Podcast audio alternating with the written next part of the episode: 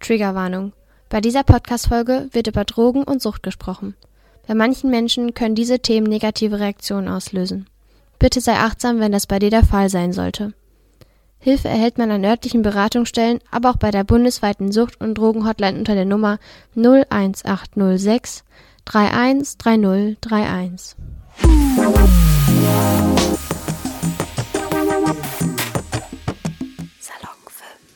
Salve Leute, was geht ab? Ich bin's Dina und ich habe hier gerade einen ganz, ganz tollen Menschen vor mir sitzen. Isabel, möchtest du dich vorstellen? Ja, hey, ich bin Isabel. Ich arbeite sonst in der Recherche-Unit von Funk ähm, und habe das Buch geschrieben, bis einer stirbt, über die Drogenszene im Internet. Und dieses Buch kam vor zwei Monaten, glaube ich, in meine Hände. Und mir wurde gesagt, komm, Dina, lies das Buch. Ich war so, ja, komm, mache ich. Und ich habe es gelesen und dieses Buch ist der Wahnsinn. Und um euch jetzt so einen groben Faden zu geben, bitte ich dich doch einmal, Isabel, einmal zu sagen, was passiert in diesem Buch. Ja, also es geht in dem Buch um zwei Jugendliche, um Leila und Josh, die wachsen unabhängig voneinander in Deutschland auf, auch in verschiedenen Gegenden. Josh ähm, auf dem Land, ähm, Leila in einer Großstadt. Und ähm, beide geraten dann ja, oder beide kommen dann eben auch in Kontakt mit Drogen. Also zuerst mit ähm, Cannabis, bei Leila ist es zuerst Zigaretten und dann weckt es in ihr halt das Interesse auch an anderen Substanzen und sie probieren sich dann eben aus und treffen dann später in Online-Drogengruppen aufeinander und vernetzen sich dort. Und da beginnt ähm, gerade auch für Josh dann der Absturz. Weißt du, was ich am Anfang dachte? Ich dachte, das ist einfach eine freie fundene Geschichte, die du jetzt erzählst und einfach so ein bisschen über Drogen aufklären möchtest, beziehungsweise einfach Prävention leisten möchtest. Und dann wurde mir einfach sowas komplett anderes geboten. Und zwar, das sind echte Geschichten. Genau, du hast dich mit Leila getroffen, ihr habt Interviews geführt und du hast extrem viel recherchiert. Du erklärst in diesem Buch, leistest Prävention und diese ganzen Sachen, die ich eigentlich in meinem Kopf hatte, von wegen, ja, das ist eine freifundene Geschichte über Drogen und keine Ahnung, das war ja einfach gar nicht so. Und deswegen, wie kam es überhaupt dazu? Also, was hat dich bewegt, dieses Buch zu schreiben und warum dachtest du dir jetzt so, komm, nimm mich Leila und Josh dafür? Ja, also es fing eigentlich damit an, ich habe für die Zeit eine Recherche gemacht zur Online-Drogenszene. Mhm. Und da habe ich, ähm, damals war es noch Facebook, ist inzwischen ja auch schon wieder out bei jungen Leuten so. Das ist eigentlich jetzt nur noch für Boomer interessant, glaube ich. ja, jedenfalls damals war das noch anders. Das war, ähm, ich glaube, Ende 2017 und da habe ich einfach bei Facebook Drogen eingegeben in die Suchzeile und bin dann auf so Drogengruppen gestoßen und dachte dann zuerst so, hä, was ist das? Ähm, Einfach aus Interesse oder? Ja, also auch aus Recherchegründen, weil ich halt gemerkt habe, ich habe davor so Recherchen gemacht zu Schwarzmarktgruppen auf Facebook und habe da eben festgestellt, okay, da findet echt illegaler Handel statt, also was ja schon ziemlich absurd ist. Ähm, mhm. Ähm, und dann habe ich eben diese Drogengruppen gefunden, aber ich konnte mir erst halt gar nicht vorstellen, dass da wirklich mit Drogen gehandelt wird. Bin dann unter ähm, verschiedenen Profilen beigetreten, also nicht unter meinem echten Namen und habe dann erstmal ein bisschen mitgelesen. Und habe dann eben festgestellt, ja krass, ähm, hier geht's wirklich um Drogen und hier gibt es sogar Leute, die Drogen anbieten und die sich gegenseitig äh, lebensgefährliche Tipps geben und so. Und hab dann bin dann eben auch auf Josh gestoßen und seine Kommentare und habe dann gesehen, okay, krass, der kennt sich ja echt ähm, heftig mit diesen Sachen aus. also hast du die in der Gruppe gefunden? Genau, ich habe genau erst Joshs Kommentare gefunden und ähm, habe eben gesehen, krass, der kennt sich gut aus. Ähm, das war eben auch so auffällig, weil in der Gruppe halt viele echt wenig Ahnung davon hatten und so. Krass. Bei ihm hat man gemerkt, da ist halt so ein gewisses Fachwissen da. Und irgendwann habe ich dann auf sein Profil geklickt und als ich drauf geklickt habe, habe ich gemerkt, dass er gar nicht mehr lebt. Und das war dann für mich so der Ausgangspunkt der Recherche. Ich habe dann ähm, zuerst seine Eltern kontaktiert, weil die müssen natürlich damit einverstanden sein, ähm, dass ich mhm. darüber berichte.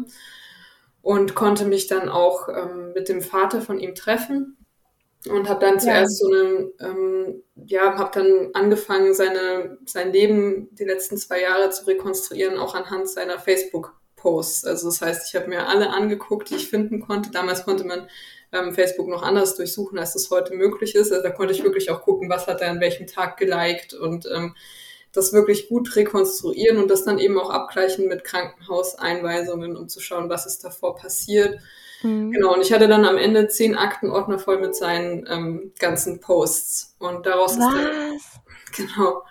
Ähm, und daraus ist dann eben ein Text entstanden, erst für die Zeit. Und danach ähm, habe ich halt das Angebot bekommen, ein Buch zu schreiben darüber. Und da war halt dann auch die, die Frage, ja, wie kann man denn jetzt noch ein Buch aus der Geschichte machen? Und ich hatte halt. Ja, ganz kurz, wie hast du dich gefühlt, als diese Anfrage kam?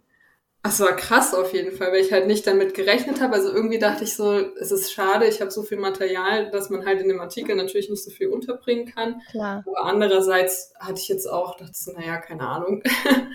Und dass dann halt so von außen diese Anfrage kam, war echt cool. Also hat mich Glaube ich dir.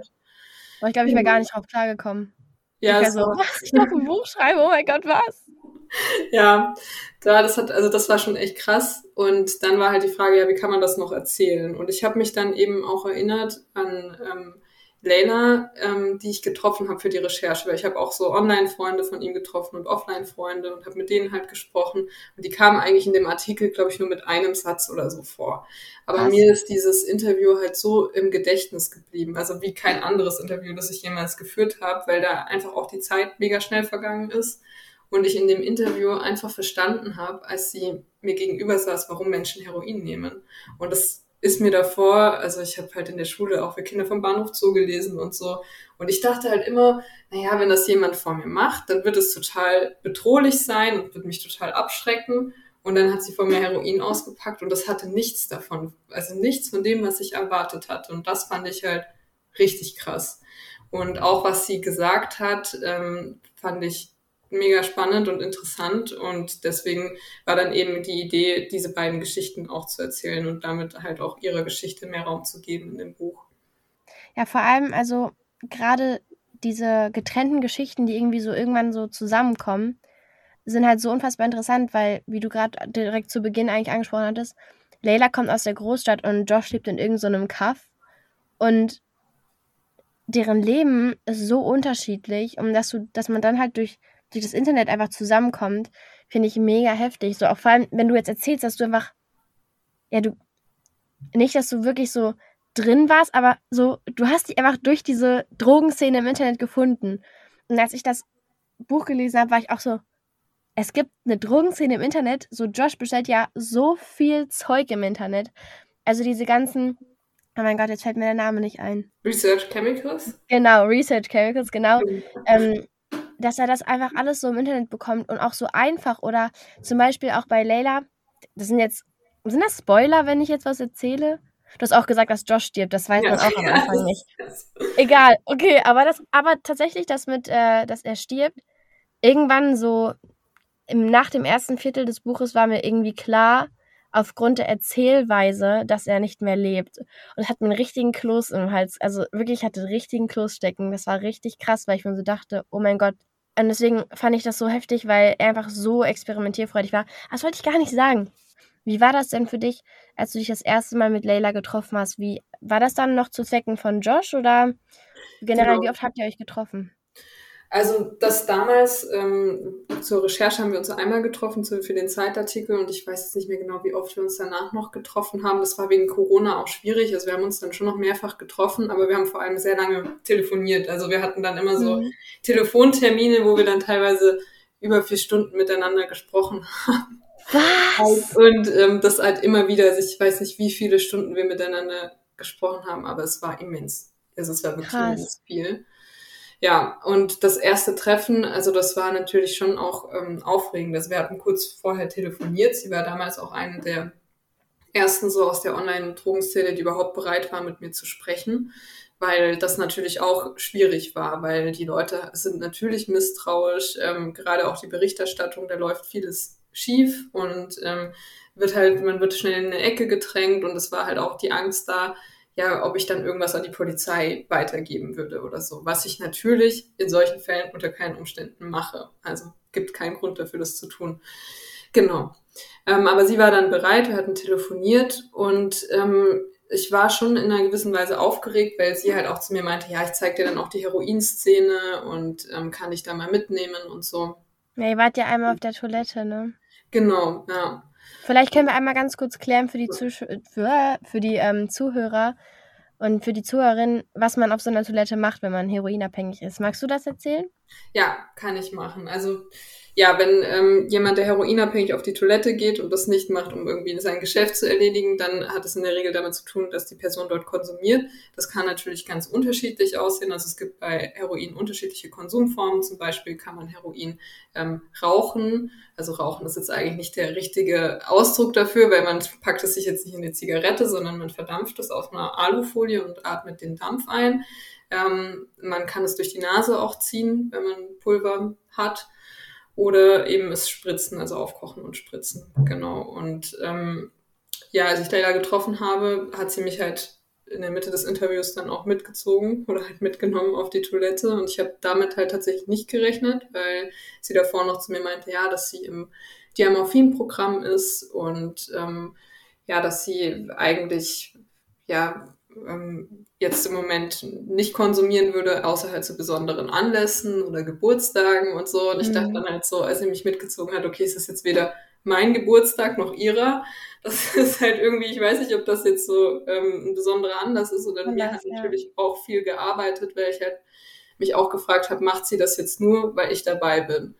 Und ähm, da habe ich dann halt auch mehrfach zu ihr gesagt, so, ja, dass sie das nicht machen soll, wenn sie das nicht ohnehin tun würde, wenn ich nicht auch da, also wenn sie das nicht auch machen würde, wenn ich nicht da wäre. Und sie meint dann so, mhm. ich kann sie ohnehin nicht davon abhalten und sie wird das jetzt machen. Hat dann eben das Heroin vor mir ausgepackt und ähm, hat das dann auch geraucht. Ja, also beim Rauchen selbst war ich dann nicht dabei, weil ähm, ich wollte es vorher abklären, ähm, ob ich da auch laut der Redaktion dabei sein kann, aber habe da nicht rechtzeitig eine Antwort bekommen und deswegen habe ich dann halt gesagt, okay, ich warte einfach vor der Kabinentür. Ähm, aber ich hatte natürlich in dem Moment auch Sorge, dass sie vielleicht ähm, bewusstlos wird, dass ähm, es zu einem Notfall kommt, weil ich mir dann auch mhm. dachte, so, okay, krass, wir waren halt in so einem Café. Ähm, was mache ich denn jetzt, wenn sie jetzt irgendwie die Tür nicht mehr aufmacht? Also ich war halt dann schon so voll in meinem Film und dachte so, oh Gott, muss ich dieser Frau da oben sagen, dass irgendwie jemand bewusstlos im Klo liegt oder keine Ahnung. Ich hätte also auch alles, Angst gehabt. Ja, also das ist natürlich alles nicht passiert. Ich denke, dass, ähm, ich meine, jemand, der lang Zeit abhängig ist wie sie und dann halt auch oft, also sie hat ja auch nicht gespritzt, sondern geraucht, dass sie das schon in einer gewissen Form einschätzen konnte, wie viel sie von dem nehmen kann, ohne dass sie jetzt natürlich gleich be bewusstlos wird. Aber mir war das ja. zu dem Zeitpunkt einfach nicht klar. Ich hatte da auch noch nicht so viel Ahnung davon und ich kannte sie ja auch nicht. Und krass fand ich dann halt auch, ähm, zu sehen, wie naiv ich selbst halt war. Also zum Beispiel kurz vorher waren wir halt, ähm, als wir da in diesem Café waren, hatten wir uns beide dann auch noch eine Cola geholt und die Verkäuferin meinte zu uns so, ja, ähm, hier, ob wir noch einen Strohhalm wollen und welche Farbe und dann hat sie sich halt so mega über diesen Strohhalm gefreut und ich dachte halt so, ja cool, wie sich jemand so in meinem Alter noch über den Strohhalm freuen kann. Und als sie dann später aus der Toilettenkabine rauskam, lag die halt auf dem Boden. Und dann ist mir klar geworden, dadurch hat sie halt den Dampf inhaliert von dem Heroin, ja. Und ich habe dann halt so auf meine Cola mit meinem Strohhalm geguckt, dachte so, Mann, das ist so, ich bin so naiv, also mhm. was das angeht. Das, daran denkt man doch auch gar nicht. Also ich meine, ha, hast du es ihr angesehen, dass sie abhängig war? Nein, überhaupt nicht. Das hat Siehst mich halt auch überrascht. Und sie hat aber gesagt auch, dass, also so rückblickend, ähm, dass sie das nicht bewusst gemacht hat, sondern eher unterbewusst, so dass ähm, sie sich an dem Tag auch dachte, sie, muss ordentlich aussehen, das darf man ihr nicht ansehen, so und dass es eigentlich auch so dieses ähm, ja diese Macht des Heroins ist, so dass es einen dazu bringt, dann halt das auch so zu ähm, verbergen und so zu tun, mhm. als wäre alles cool und so. Aber das war mir zu dem Zeitpunkt halt auch gar nicht klar, dass halt ja dass halt vieles ich in dem Moment auch nicht gesehen habe. So. Aber man hat ja. es ihr wirklich überhaupt nicht angesehen. Das fand ich halt auch krass, vor allem weil ich ja auch wusste, dass sie auch schon gespritzt hat. Wir haben dann zu einem späteren Zeitpunkt mal unsere Armbeugen verglichen, ähm, als wir essen waren. Und das war halt krass, dann zu sehen, dass ich halt krasse Einstichstellen hatte, einfach weil ich eine Zeit lang Plasma gespendet habe. Und sie hatte halt einfach, also man hat bei ihr nichts gesehen. So, das, das ist aber auch unüblich eigentlich, oder? Das kommt natürlich drauf an. Das hatte damit zu tun, sie hat zu dem Zeitpunkt schon länger nicht mehr in die Armbeuge gespritzt. Okay. Und ich denke, das hat auch mit der Veranlagung zu tun, wie sauber man das macht. Also es sind viele verschiedene Sachen, aber es zeigt eben auch, nur wenn man das bei jemandem nicht sieht, heißt es halt nicht, also dass es nicht so ist. So. Eben. Ja. Ich meine, es gibt ja noch ganz viele andere Einstichstellen, zum Beispiel irgendwie an der Leiste oder zwischen den Zähnen. Genau. Also ähm, Ja. Das ist äh, krass. Also ich, ich glaube auch, also wenn ich würde dich mal fragen, ist das auch ein Problem von den Drogen, dass man den Menschen das nicht ansieht? Ich meine, jetzt im Vergleich zu Josh war das ja irgendwie, also es ist ein riesengroßer Kontrast, denn Josh hat sich komplett abgekapselt, er ist nicht mehr zur Schule gegangen, seine Eltern hatten sich getrennt, er hat, wollte gar nicht mehr raus, hat, hatte auch kaum Freunde. Auch mit seiner Freundin hat das auch irgendwie alles nicht funktioniert und er war wirklich nur noch, nur noch in dieser Internetwelt. Und klar, du konntest nie mit ihm sprechen, aber was haben seine Eltern da berichtet? Ja, also seine Mutter hat gemeint und auch sein Vater, dass es halt so Phasen gab, wo man ihm das auch angesehen hat. Also so die Drogenabhängigkeit. Also ähm, sein Vermieter hat dann auch gemeint, dass wenn er das jetzt nicht besser gewusst hätte, hätte er gedacht, ähm, er ist krank. Ähm, aber das ist natürlich klar, kam durch die Drogen, also gerade klassische Augen, ständig laufende Nase, weil er halt alles durch die Nase auch gezogen hat. Ähm, sein Vater hat zu mir auch gemeint, dass es halt dann auch Phasen gab, da ist er total abgemagert, ähm, weil er halt dann auch aufgrund der Drogen weniger gegessen hat. Dann haben sie mal wieder Urlaub gemacht, irgendwie bei den Großeltern, da hat er dann wieder mehr gegessen und es war halt so ein auf und ab und man konnte bei ihm wohl auch nicht wirklich sagen, ist er jetzt von irgendwas abhängig, weil er dann auch wieder eine Zeit lang darauf verzichten konnte, aber er ist halt dann immer wieder krass abgestürzt und es war halt mhm.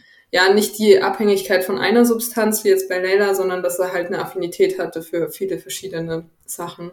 Diese Affinität, die Josh hatte, die er dann auch geteilt hat in diesen Gruppen, das finde ich halt gerade, da können wir auch gleich mal nochmal drüber sprechen, wie das eigentlich in den Gruppen ist ähm, fand ich extrem krass, denn der ist ja von nichts zurückgeschreckt. Also, der hat ja, ich weiß nicht, ob ihm die, die Gefahr bewusst war, aber er hatte so Bock darauf, dass man, also man kann sich irgendwie schon in ihn hineinversetzen, aber wird dadurch, durch diesen Zustand, total abgeschreckt. Weißt du, was ich meine? Mhm. Nur hat er leider diese Affinität ja irgendwie nicht eindämmen können und hat den Kampf dagegen ja verloren. Und wie war das für dich, über eine verstorbene Person zu berichten?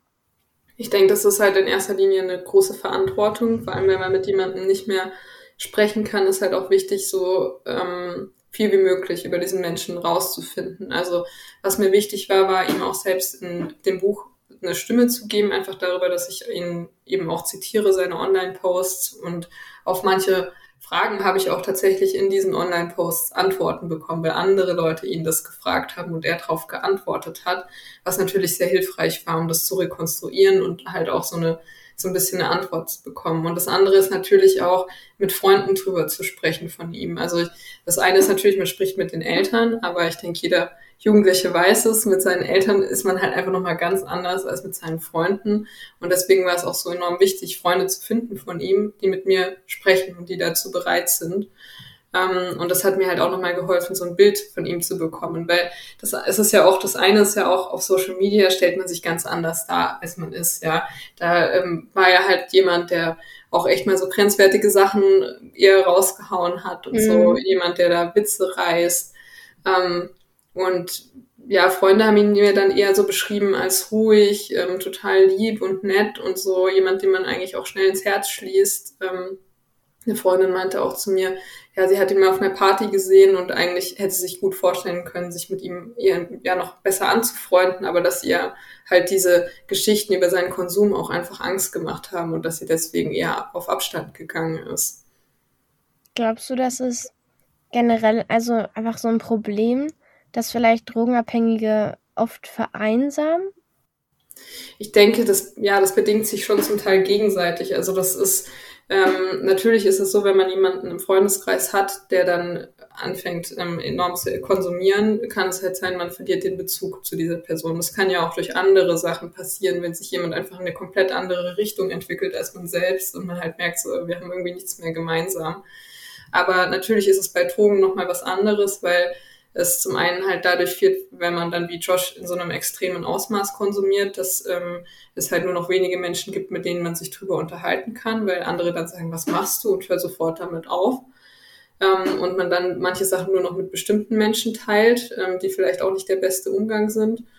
Ja, also das führt schon zu einer gewissen Vereinsamung. Und bei Leila zum Beispiel war es eben so, als sie dann auch in der Schule war oder auch im Studium, dass sie halt gemerkt hat, sie verliert den Bezug zu den Menschen, die so alt sind wie sie, weil sie einfach ganz andere Erfahrungen macht und weil sie eben auch gar nicht teilen kann, ähm, was sie eigentlich erlebt. Ja? Und wenn man dann ständig was geheim halten muss, dann ist es halt auch schwierig, eine Freundschaft aufzubauen. Also wenn man, wenn jemand von uns ein ähm, krasses Geheimnis hat, ja, dass man dann mit seinen Freunden nicht teilen kann, was ist das dann dann am Ende für eine Freundschaft, ja, mhm. wenn die Person das gar nicht weiß, was einen eigentlich so fertig macht oder beschäftigt. Das stimmt. Aber zum Beispiel anders als, okay, Josh hat es ja auch nicht wirklich verheimlicht, aber mhm. üblicherweise möchte man ja seine Drogensucht nicht mit der Welt teilen, beziehungsweise man hat diese Foren. Nur, das war auch so ein Ding, was mich komplett geflasht hatte, hat Layla mit ihrer Mutter über alles gesprochen. Und ihre Mutter hat es einfach ausprobiert. Und das fand ich so krass. Deswegen, es hat mich so, über, so überrascht und so unfassbar gewundert. Wie hast du reagiert, als du das erfahren hast? Also das hat mich auch enorm überrascht. Also vor allem oder? Ging es, also ging es, wir waren zusammen auch in einem Café und ähm, dann ging es halt irgendwann ähm, darum und dann, ich weiß gar nicht mehr, wie die Situation war, aber auf jeden Fall ging es erst um irgendwas anderes, ähm, also nicht Heroin, wo sie dann gesagt hat, ja, sie hat das mal probiert und da war ich schon so, okay, krass. Ähm, und ich, ich war dann, auch so, ich Dann kam halt so, ja, ich habe auch, ich habe auch das Heroin mal ausprobiert und so und ähm, das war im ersten Moment schon so, dass man halt denkt, das kann man ja kaum glauben. Ähm, mhm. und habe da dann halt auch viel nachgefragt natürlich, weil das sehr ungewöhnlich ist und ich das davor noch nie von einem Elternteil gehört habe, dass das mit ähm, dem Kind irgendwas ausprobiert. Wirklich, du hast ja gerade kurz gesagt, ähm, ja, normal, also auch dieses, ja, oh mein Gott, was tust du da, hör auf. Ist so ein typischer Satz von den Eltern, kann ich ja. mir vorstellen, so, dass die Eltern wollen, dass ihr Kind aufhört. Aber die Leylas Mutter, ich wirklich, um das nachzumachen, ich saß da, ich habe gelesen und ich lese so, ja, da hat meine Mutter Ecstasy ausprobiert und ich war so, warte, was hat deine Mutter ausprobiert? So, wie krass ist das? Deswegen, so Wahnsinn. Äh, jetzt erzähl weiter, sorry. Ja, kein Ding. Ähm, ja, ähm, das, das war auf jeden Fall mega spannend, das zu hören. Und ich konnte dann aber auch, als sie halt erklärt hat, warum sie das gemacht hat, ich konnte das nachvollziehen. Auch wenn natürlich es so ist, ähm, falls Eltern das jetzt hören, das ist natürlich keine gute Idee, das zu machen. Auf gar keinen Fall. Genau. Aber ich konnte es nachvollziehen, weil sie eben meinte, sie wollte wissen, wie ihre Tochter sich dabei fühlt und was sie daran findet. Es ist aber natürlich so, bei Leila muss man sehen, sie hat es ja täglich konsumiert, viele Dinge und halt auch in einem Ausmaß, das wirklich schon ähm, grenzwertig und bedenklich ist.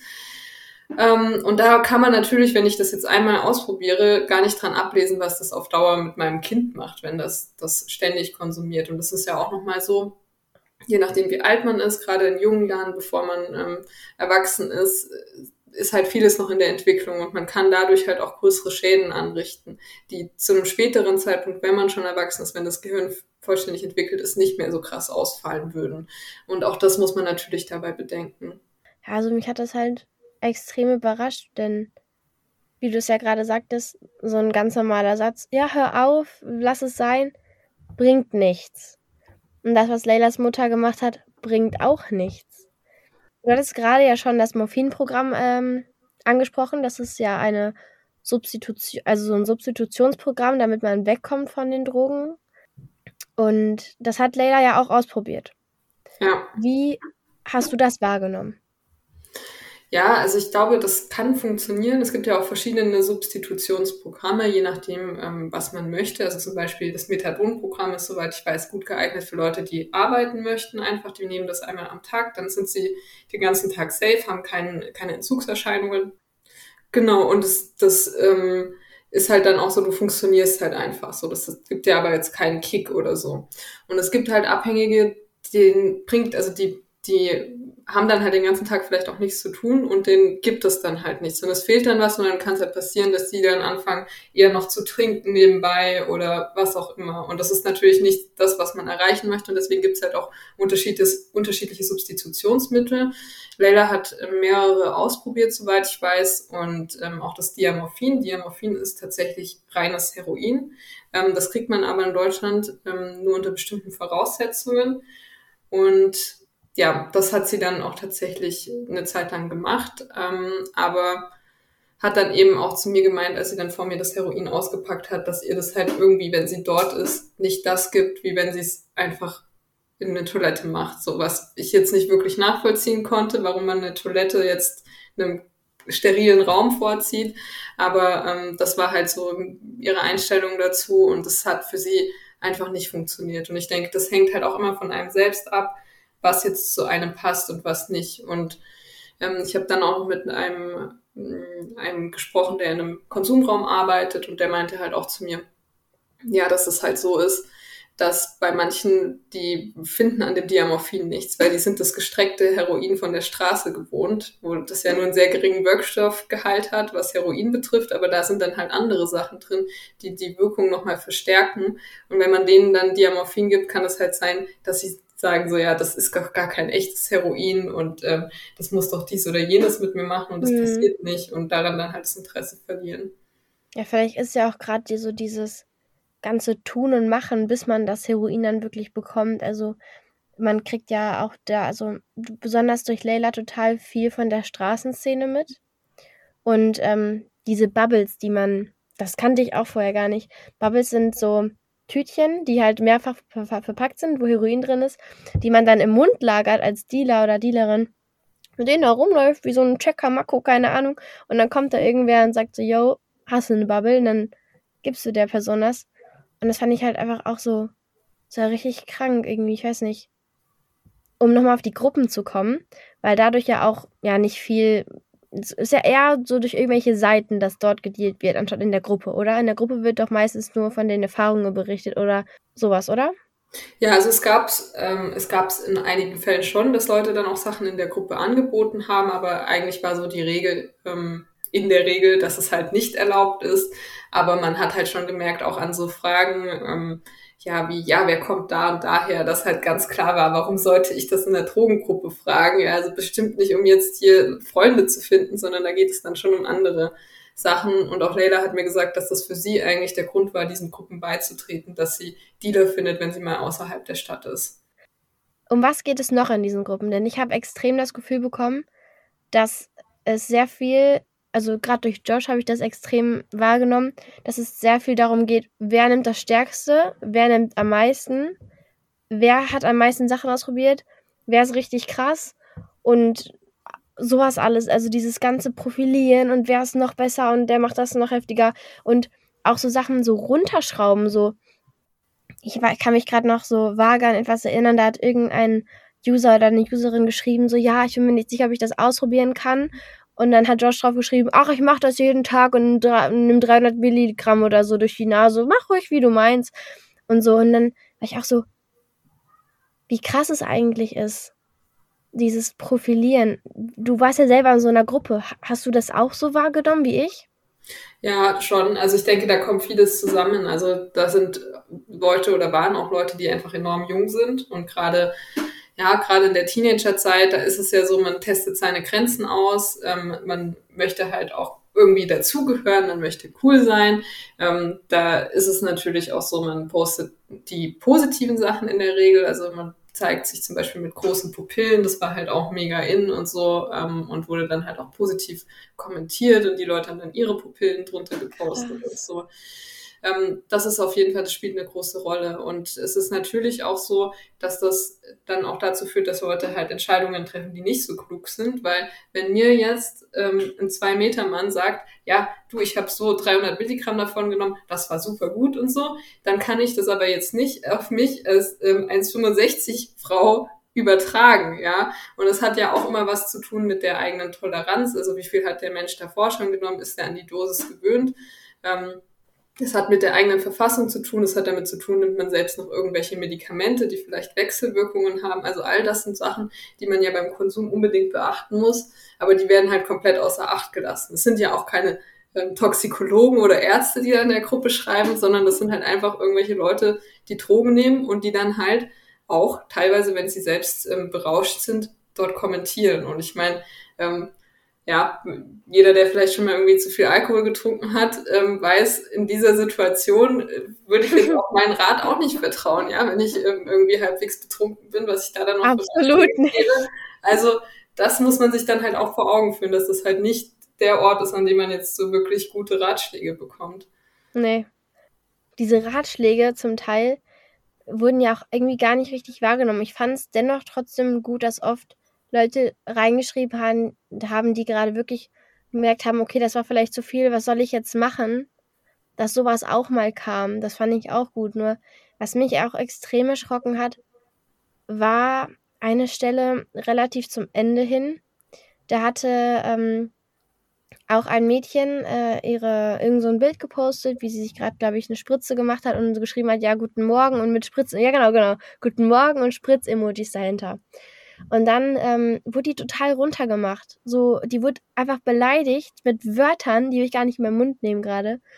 Und wo ich mir auch so dachte, hat man so wenig Empathie dafür, einem drogenabhängigen Menschen so etwas zu schreiben, wo die Psyche wahrscheinlich eh nicht so ganz stabil ist und keine Ahnung. Und dann hatte sie geschrieben, ihr könnt richtig froh sein, dass ich selbstbewusst genug bin, sonst hätte ich mich schon längst erhangen.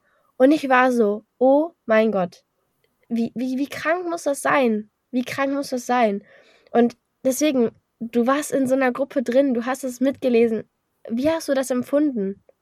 Ja, also das war auf jeden Fall enorm heftig. Das hat mich aber dann nach der Zeit, in der ich dort war, auch überhaupt nicht mehr verwundert, weil es halt einfach auch so ein gewisses Gefälle gibt in der Drogenszene selbst. Also ähm, Leila hat auch mal zu mir gemeint, so die Heroinszene ist einfach so was komplett anderes als die ganz andere, also als die andere Drogenszene, als Leute, die ähm, Ecstasy nehmen. Sie hat es auch immer wieder so als Kinderdrogen bezeichnet und es selbst auch also als ganz anders gesehen. Ähm, und so ist halt auch die Einstellung tatsächlich von Leuten, die jetzt zum Beispiel kiffen, ähm, in den Gruppen auch gewesen, dass es da halt sehr viel Intoleranz gab. Also, dass man halt zum einen selbst Drogen konsumiert, aber dann sagt, ja, meine Drogen sind ja nicht so schlimm und weil ich ja jetzt nicht Heroin nehme, da bin ich quasi gleich in eine Stufe drüber, ja, und kann jetzt andere Leute abwerten. Ich denke, das hat halt auch oft, wenn Leute sowas schreiben, hat das halt auch damit, also sagt das ja in der Regel auch mehr über den Menschen aus, der das schreibt.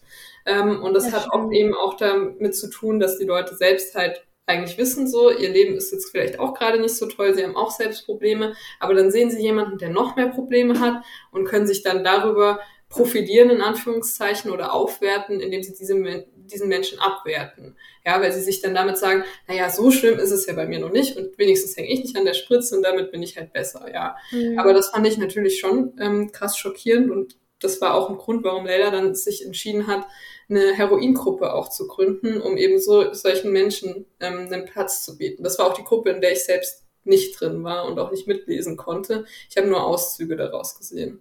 Hat sie dir das dann gezeigt? Genau, also die Auszüge habe ich von ihr bekommen, die ich, die ich da gesehen habe. Da war auch Josh Mitglied tatsächlich und wurde auch, glaube ich, zum Moderator ernannt oder Administrator, das weiß ich nicht mhm. mehr genau. Ja, Genau. Ja, das war auch so ein Ding. Ganz oft wurde ja auch immer in den Gruppen reingeschrieben, bitte mach die Leute daraus, die sowas geschrieben haben. Denn irgendwo ist es ja auch deren Safe Space. So, die sind unter Gleichgesinnten und ich weiß nicht, also man hat da ja irgendwie auch Hilfe bekommen. Klar, auf der anderen Seite, alles hat negative und gute Seiten. Klar. Ähm, diese Gruppen natürlich auch. Und dann ist es halt auch wichtig, dass sie auch mal ja, zusammengehalten haben, was sie auch getan haben. Ich meine jetzt alle ähm, in dieser Gruppe. Und dann zum Beispiel jemanden gekickt haben, der einfach nur Schrott da reingeschrieben hat, auf gut Deutsch gesagt. Das ähm, war sehr interessant äh, mitzubekommen, denn das hat mich extrem verwundert, weil so, ich weiß nicht, generell, ich kann mir das absolut nicht vorstellen, dass es solche Gruppen gibt. So, du, wir hatten ja gerade ganz am Anfang gesagt, dass ja Facebook wir jetzt auch nicht mehr so viel benutzen und so. Und auf Instagram wird es sicherlich auch solche Gruppen geben, aber da kannst du nicht einfach in die Suchleiste eingeben Drogen und kommst dann auf einmal in so eine Gruppe. Das nicht, aber tatsächlich ist es sehr einfach, äh, also auch über Instagram an Drogen zu kommen und an solche Leute. Man muss nur Jetzt wissen. Im Ernst? Ja, das ist sehr einfach tatsächlich.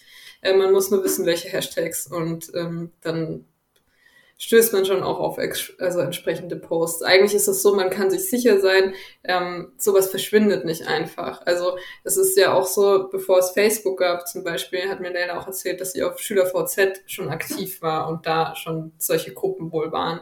Ähm, das konnte ich nicht mehr nachvollziehen. SchülerVZ gibt es ja nicht mehr. Es gab aber ja. Berichte darüber, dass dort wohl tatsächlich auch Anleitungen zum Drogenkonsum geteilt worden seien und ähm, das ist natürlich schon krass, aber es wundert mich an, angesichts dessen halt auch überhaupt nicht. Und es hat sich halt auch rausgestellt, zum Beispiel Corona, ähm, das gute alte Thema, aber Boah, ne, ich kann das auch gar nicht mehr hören, aber ja. erzähl weiter.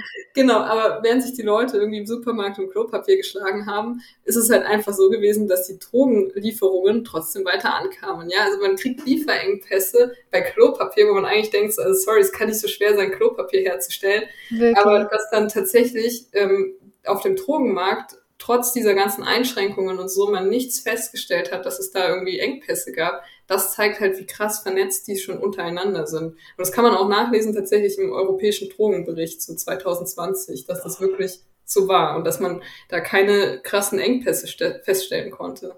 Ich finde ja, gut, so die Nachfrage ist wahrscheinlich auch nicht so krass gestiegen wie jetzt nach Klopapier, aber trotzdem ist das ähm, interessant.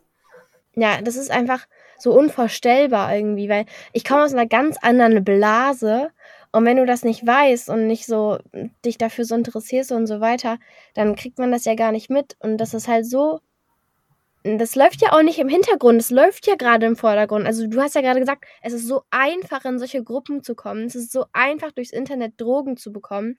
So, ich weiß es theoretisch, nur theoretisch, weiß ich ja selber, dass ich wenig ansprechen müsste aus meiner Stadt, um irgendwas zu kriegen.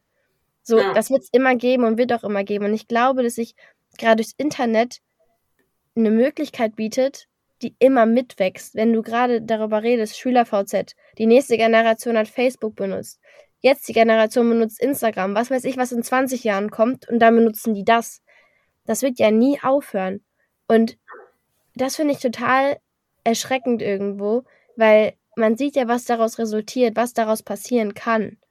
Und um jetzt ein ganz aktuelles äh, Ding zu nehmen, was mich auch extrem interessiert, wie du dazu stehst, Cannabis-Legalisierung. Also, ja. ne? Das, äh, ja. Erstmal du, was, was denkst du darüber? Was, was sagst also, du dazu? Ich halte das grundsätzlich für eine gute Idee. Ich finde nur die Diskussion, die wir in Deutschland führen, ist halt echt so total an den Fakten vorbei. Das nervt total. Also hm. Ich kann mich immer noch darüber aufregen, wie Karl Lauterbach das begründet hat, warum er jetzt dafür ist, ähm, weil angeblich Heroin in Cannabis drin wäre, was einfach nicht stimmt. Ja, also wieso, wie, wieso sollte man Heroin in Cannabis reintun? Heroin ist das so viel gar keinen Sinn als Cannabis. Und das hat gar keinen Sinn. Also ich habe auch mit Leila nochmal drüber gesprochen, weil mich halt auch ihre Meinung dazu interessiert hat. Und sie meinte zu mir, da müsste enorm viel Heroin drauf sein auf dem Cannabis, dass man das merkt. Wobei da auch die Frage ist, wenn man das verbrennt in einem Joint, ob man das überhaupt noch so diese Wirkung hat. Und mhm. das andere ist ja auch der Geschmack. Ne? Also das würde man merken. Ich habe ja auch selbst gerochen, wie Heroin riecht. Das ist ein krasser Unterschied. Also das Was war das für ein Geruch? Kannst du den kurz beschreiben? Ah, also es war irgendwie so ein, ein, Geruch, der mir total bekannt vorkam. Also ich hätte jetzt gesagt, dass manche alte Menschen so riechen, aber das ist, das ist wahrscheinlich jetzt wieder irgendwie diskriminierend. Ähm, Nein, Leila, was? Leila und ihr Freund meinten, ja, das riecht irgendwie nach Wurst oder nach Barbecue. Ähm, also das ist so ein Geruch, der ist jetzt gar nicht so ungewöhnlich. Deswegen hat mich auch gewundert, dass sie so Angst hatte, dass halt jemand anders das in der Toilette riecht, wenn sie das macht. Weil ich mir dachte, ich hätte das gar nicht so eingeordnet, bevor ich das wusste. Krass. Weil, weil das halt eher ein Geruch war, der mir bekannt vorkam. Und das hat mich halt auch überrascht. Ja. Naja, genau. Und ähm, das ist halt so das Ding, da habe ich mich mega drüber aufgeregt, weil es gibt tatsächlich viel bessere Gründe für eine Legalisierung zu sein und die sind auch wirklich faktenbasiert. Und zwar, dass ähm, Cannabis inzwischen oft mit synthetischen Cannabinoiden versetzt ist und das ist tatsächlich ein riesiges Problem, weil synthetische Cannabinoide sind halt anders als natürliches Cannabis potenziell tödlich, also schon im Milligramm-Bereich. Ja. Und das heißt, die Leute, die sich jetzt Cannabis von der Straße kaufen, die wissen ja nicht, was ist da jetzt drin, sind da vielleicht auch synthetische Cannabinoide drauf und wenn man das dann konsumiert, ähm, hat man halt dann eine ganz andere Wirkung als die, die man eigentlich haben wollte. Das fällt viel heftiger aus. Ist oft auch so eine Wirkung, die gar nicht zu Cannabis passt. Und im schlimmsten Fall kann man halt dran sterben. Und das finde ich ist ein deutlicher Grund für eine Legalisierung, weil das ist verdammt gefährlich. Und was es auf jeden Fall auch bräuchte in Deutschland, ist Drug-Checking, dass man halt solche Sachen, wenn man was kauft, dann eben auch testen lassen kann, dass man zum Beispiel dann auch weiß, sind denn da synthetische Cannabinoide drauf? Und was anderes, und deswegen wundert mich auch, warum man noch also nicht viel früher darüber gesprochen hat, war zum Beispiel 2007 in Leipzig gab es Fälle von Leuten, die wegen Bleivergiftungen in Kliniken kamen und denen es richtig, richtig schlecht ging. Da war es eben so, dass rauskam, dass sie einfach Cannabis ähm, bekommen haben, das mit Blei gestreckt war und haben dadurch halt Bleivergiftungen bekommen. Und das ist halt, also von der Bleivergiftung wieder gesund zu werden, das dauert ewig, also es dauert echt lange. Und das sind für mich alles Gründe, wo man sieht halt, der Schwarzmarkt ist verdammt gefährlich und Cannabis ist eine Droge, an der, soweit ich weiß, bislang noch niemand gestorben ist. So. Und man hat aber jetzt auf einmal ein Gesundheitsrisiko, das allein durch den Schwarzmarkt kommt. Mhm. dagegen muss man in meinen Augen was tun. Das darf man aber zum Beispiel jetzt nicht so machen wie die Niederlande, die sich da halt selbst ein riesiges Problem geschafft haben, indem sie Cannabis nicht wirklich legalisiert haben. Das heißt, diese Coffeeshops, die können zwar Cannabis verkaufen, aber der Ankauf läuft über den Schwarzmarkt. Ja, also da gibt es dann so gesehen keinen kontrollierten Anbau und man stärkt den Schwarzmarkt damit, was vielleicht auch nicht die beste Idee ist, ja, sondern man muss eher nach Kanada gucken zum Beispiel. Die haben das 2018 legalisiert, haben da kontrollierte Abgaben, Abgabestellen, wo man das kaufen kann. Ähm, das hat eigentlich ganz gut funktioniert, aber man hat auch gesehen, dass zum Beispiel das, was man sich erwartet hat, nicht sofort so eingetreten ist. Also, dass man jetzt ein legales Geschäft aufmacht und dann kaufen dort alle, das ist nicht passiert, sondern die Leute haben erstmal noch zum Großteil auf dem Schwarzmarkt gekauft, weil es dort billiger war. Das haben die jetzt inzwischen ganz gut in den Griff gekriegt. Aber da sieht man halt, man muss vieles beachten bei einer Legalisierung. Und das Wichtigste finde ich in Deutschland absolutes Werbebot, Werbeverbot dafür. Ähm, und dass man auch darauf achtet, dass Aufklärung stattfindet, dass Leute eben wissen, ähm, wie kann man, was ist Konsum, was ist Safe for Use, ähm, was kann ich da machen, was kann ich auch machen, wenn ich jetzt zum Beispiel ähm, damit aufhören möchte, meinen Konsum reduzieren möchte. Solche Sachen finde ich enorm wichtig und das gehört halt einfach mit dazu. Und ich finde es enorm verantwortungslos in Deutschland, dass wir das nicht in, auch in Bezug auf Alkohol haben, weil eigentlich bräuchten wir auch dort solche Abgabestellen ähm, in Bezug auf Tabak, weil wir haben so viele Menschen, die jedes Jahr daran sterben und ähm, auch für mich hat sich durch dieses Buch voll viel verändert, weil ich einfach auch generell meinen eigenen Konsum mal hinterfragt habe, so auch was Alkohol angeht. Und mir dann auch dachte, wie absurd ist das, wenn man die Straße lang läuft und es sind dort Plakate für Alkohol, für Zigaretten ähm, und man schaltet den Fernseher ein, gerade abends Werbung für Alkohol ohne Ende. Und ich habe mir dann halt auch gedacht, wie krass muss das sein für Menschen, die mal alkoholabhängig waren, ja, und die das jetzt ständig sehen müssen im Fernsehen. Das ist ja ein ständiger Trigger, ja. Dem, ja, dem du ausgesetzt bist und es sterben jedes Jahr zehntausende Menschen in Deutschland an dieser Droge. Und irgendwie tut man so, wie als wäre das kein Problem. So, also, ich weiß ja. was du meinst. Ich habe ähm, einen kurz erklärt zum Thema Drogen aufgenommen. Und da habe ich auch mal so ein bisschen äh, auch recherchiert und habe auch gesehen, wie krank viele Leute erstmal überhaupt Dro also abhängig sind, generell drogenabhängig, wie viele Leute alkoholabhängig sind, wie viele Menschen von Alkohol gestorben sind und keine Ahnung. Und dieses Wort, was du gerade genannt hast, Saver Use, das geht mir nie wieder aus dem Kopf, glaube ich, nie wieder im ganzen Leben, weil ich das so oft in diesem Buch gelesen habe. Und das verbinde ich direkt mit diesem Tabuthema, denn wenn wir jetzt schon darüber sprechen, dass man Cannabis vernünftig anpflanzen sollte, vernünftig verkaufen sollte, klar, ich glaube, es wird viele da dann Abspieler so ein bisschen weg davon treiben, weil es halt teurer wird. Aber wie, nimm, wie nehmen, wie konsumiere ich das? Auch Alkohol und also diese ganzen Sachen, besonders bei den harten Drogen, bei den illegalen Drogen wie Heroin und Ecstasy und keine Ahnung was. Es ist ja nicht so, dass das die Leute nicht wissen es ist ja so, dass auch die Regierung weiß, dass es Menschen gibt, die illegale Drogen zu sich nehmen. Und trotzdem wird da ein Tabuthema drum gemacht und wird dann am Ende des Jahres davon berichtet im Drogenbericht 2021, wie viele Leute daran gestorben sind und keine Ahnung. Anstatt diesen Menschen die Möglichkeit zu bieten, es gibt ja Gott sei Dank mittlerweile Konsumräume und so weiter, aber damit das auch einfach ein bisschen noch mehr publiziert wird und das nicht versteckt wird, denn ich habe das Gefühl, ich persönlich, dass die Menschen, die abhängig sind von so einer starken, starken Droge, mehr so behandelt werden wie irgendwelche Randgruppen, die man irgendwie so irgendwie geheim halten muss, dass man denen dann irgendwie, ja, keine Ahnung, Spritzen zur Verfügung stellt oder es gibt ja diese Automaten und ähm, Konsumräume bietet und so, aber da nicht richtig so drüber berichtet wird. Aber wenn darüber berichtet wird, dann ist es so, ja, da ist jemand wegen Heroin gestorben und oh mein Gott, wie kommt man an Heroin und keine Ahnung so. Nein, redet doch mal vernünftig Tacheles und das finde ich halt an dem Buch auch einfach so wunderbar, dass man da einfach die Augen geöffnet bekommt. Man kriegt von vornherein mit, wie ist das gewesen? Wie kann sich das an unterschiedlichen Menschen alleine schon entwickeln? Wie passiert eine Drogensucht? Wie kommt man da rein? Wie, wie einfach kann man diese Kacke überhaupt bekommen? Und wie du gerade gesagt hast, dass es für dich auch einen Effekt auf dich hatte, dieses Buch, dieses Buch zu schreiben und dass du selber hinterfragt hast. Das ging mir genauso. Ich habe extrem viel hinterfragt. Ich bin gerade in der Blütezeit meines Lebens. Ich bin 17 Jahre alt. Was mache ich am Wochenende? Natürlich gehe ich feiern mit meinen Freunden, trinke Alkohol und keine Ahnung was. Und da denkt man drüber nach und denkt sich so, warte mal ganz kurz, stopp.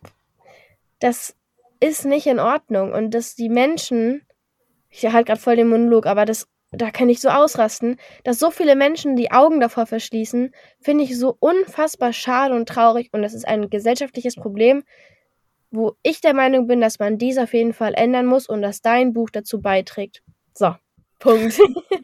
Ja, ich denke, das Wichtige ist ja gerade auch beim Thema Safer Use, es geht ja nicht darum, dass man Leuten jetzt ihren Konsum verbietet oder so, sondern ich glaube, das Wichtigste ist für, dass Menschen einfach wissen, ähm, so, das passiert in meinem Körper, wenn ich dies oder jenes mache. Ja, Aufklärung Momente, einfach. Genau, das sind so die Momente, dann sollte ich vielleicht auch eher nicht konsumieren, also gerade wenn es einem schlecht geht, weil halt da das Risiko höher ist, dass man dann halt auch ähm, ein problematisches Konsumverhalten entwickelt. Genau, und ich glaube halt, was auch total wichtig ist, ist natürlich diese Stigmatisierung von Menschen, die in der Drogensucht sind. Und die zieht sich ja sogar bis in diese Gruppen rein. Und dann merkt man mal, wie tief das verankert ist, dass sogar andere Drogenkonsumenten andere wieder fertig machen, ja. Ja. Und das finde ich halt so schlimm und ich glaube, das ist was, da müssen wir ansetzen und da ist auch ein Ansatzpunkt auf jeden Fall, ähm, Menschen zu entkriminalisieren.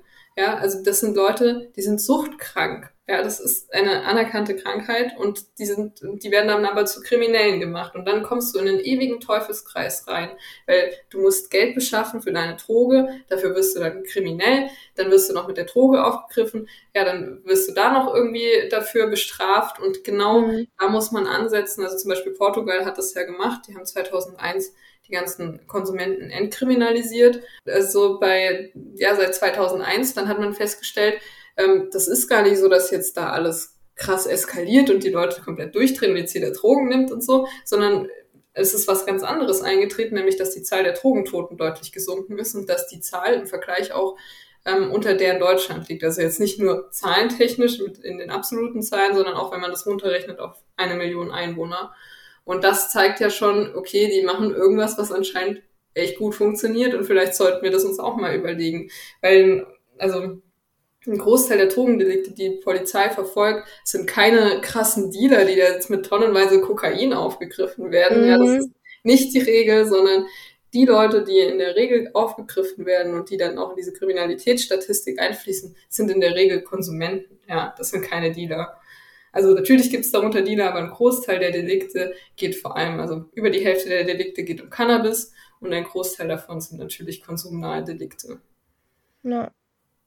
Ja, ich finde das ganz spannend, was du sagst, dass man sich mal auch vielleicht ein Beispiel an zum Beispiel Kanada oder Portugal nehmen sollte und cool. das als Beispiel nimmt. Ich glaube, wir können jetzt auch gar nicht drüber reden, wie das jetzt wird, wenn Cannabis legalisiert wird nächstes Jahr. Also ich bin extrem gespannt, wie das wird. Theoretisch, ich denke mal, dass sie den Konsum ab 18 freigeben werden, oder? Was denkst du? Ja, oder? Ja, ich denke auch, dass das passieren wird. Ne? Ja. Kann ich mir gut vorstellen ich hoffe extrem, dass dadurch, dass jetzt Cannabis legalisiert wird, einfach den Menschen auch so ein bisschen die Augen für Aufklärung geöffnet wird, was das angeht. Zum Beispiel in der Schule gibt es ja einmal in der ganzen Schulzeit diese Drogenberatung oder so, wo ich mir so denke, yo, mach das einmal bitte, mitten in der Pubertät, wo die sowieso alle komplett durchdrehen und zeig dir nochmal ganz kurz, was eine Suchtprophylaxe ist und dann geht's weiter und dann könnt ihr noch über was anderes sprechen, anstatt wirklich bewusst zu machen, so funktioniert das, so kann man das nehmen und das passiert dabei. Es bringt nichts, den Leuten zu sagen, hör auf damit, sondern es bringt den Leuten oder den Leuten zu sagen, fang gar nicht erst an, Man muss den Menschen zeigen, was das ist und die aufklären und durch Aufklärung versuchen, einfach diese, diesen Sinn dafür zu schaffen und dann, dass die Menschen sich dagegen entscheiden. Es geht nicht darum zu sagen, ich mache das nicht oder ich höre damit auf, weil ich, weil die Gesellschaft das will, sondern ich entscheide mich bewusst gegen die Droge. Und das ist halt etwas, was hoffentlich dann auch mehr zur Sprache kommt und mehr vermittelt wird. Das hoffe ja, ich. Das hoffe in den nächsten auch. Jahren. Um nochmal auf dein Buch zu sprechen zu kommen, das interessiert mich jetzt, weil was ist so deine Lieblings, Lieblingsstelle in Anführungszeichen? Boah, das ist eine sehr, sehr schwere Frage. Also ich glaube, im Buch selbst kann ich das gar nicht beantworten. Ähm, ich glaube, so der schönste Moment während der Recherche war für mich, ähm, als ich Leila dann das letzte Mal getroffen habe und halt gemerkt habe, dass es ihr besser geht. Das war für mich so ein richtig krasser Moment, weil ich damit halt überhaupt nicht gerechnet habe, weil es halt immer wieder hieß, ja, ist ja nicht mehr so schlimm wie früher und ähm, so und man kennt dann jemanden schon so eine ganze Weile und ähm, verfolgt so den Lebensweg und hofft ja irgendwie auch mit dieser Person, dass es irgendwann vielleicht besser wird oder einen Ausweg gibt und ähm, gerade halt auch zu merken, so in den Monaten davor, dass ihr halt vieles bewusst wird und dass sie halt auch irgendwie so ein ja, so einen gewissen Leidensdruck hat, auch wenn sie den selbst nicht so in der Form benannt hat. Das fand ich schon krass und dann aber auch zu sehen, so, es geht ihr besser. Und das war für mich so mit der schönste Moment bei der Recherche auf jeden Fall. Ach, wie schön. Ja, das glaube ich dir. Du hast ja über Jahre hin begleitet, so. Freunde der Sonne, die hier gerade zuhören, bitte Lest euch dieses Buch durch. Ich sage es noch einmal, bis einer stirbt, Drogenszene, Internet. Die Geschichte von Layla und Josh, die euch komplett auseinandernehmen wird. Also, das ist garantiert. Wie ich gerade gesagt habe, es hat mich mitgenommen. Ich kann es nur weiterempfehlen. Ich hatte ein tolles Gespräch mit dir, Isabel. Es war unfassbar toll, von dir zu erfahren, wie das für dich war. Und ich hoffe, dass es vielleicht irgendwann mal noch sowas gibt von dir. Ich weiß ja nicht. Aber ähm, bleib dran, du bist eine sehr talentierte Autorin. Meiner Meinung nach. Ich finde es extrem toll, was du da geleistet hast. Und wenn du jetzt noch was äh, an die Welt hier, an uns Jugendliche, an unsere Zuhörer und Zuhörerinnen sagen möchtest, dann mach das. Und sonst bedanke ich mich sehr bei dir. Ja, danke auch. Also es war richtig cool, hier zu reden. Ich fand es super, auch die Themen. Ähm, und was ich noch zu sagen habe, ist, wer jetzt das Buch noch nicht gelesen hat, aber sich generell für Safer Use Themen interessiert, der kann auf jeden Fall kostenlos abrufen auf carlsen.de ähm, bis einer stirbt, also mit Bindestrichen dazwischen, ähm, diesen Safer Use Part, der auch im Buch steht und kann sich da mal einlesen. Da geht es darum, welche Fragen man sich vor dem Konsum stellen sollte ähm, und man kann dann eben auch Sachen finden zu Streckmitteln, zum Beispiel in Cannabis oder ähm, wo man Hilfe bekommt. Danke, Isa, für das Gespräch. Gerne.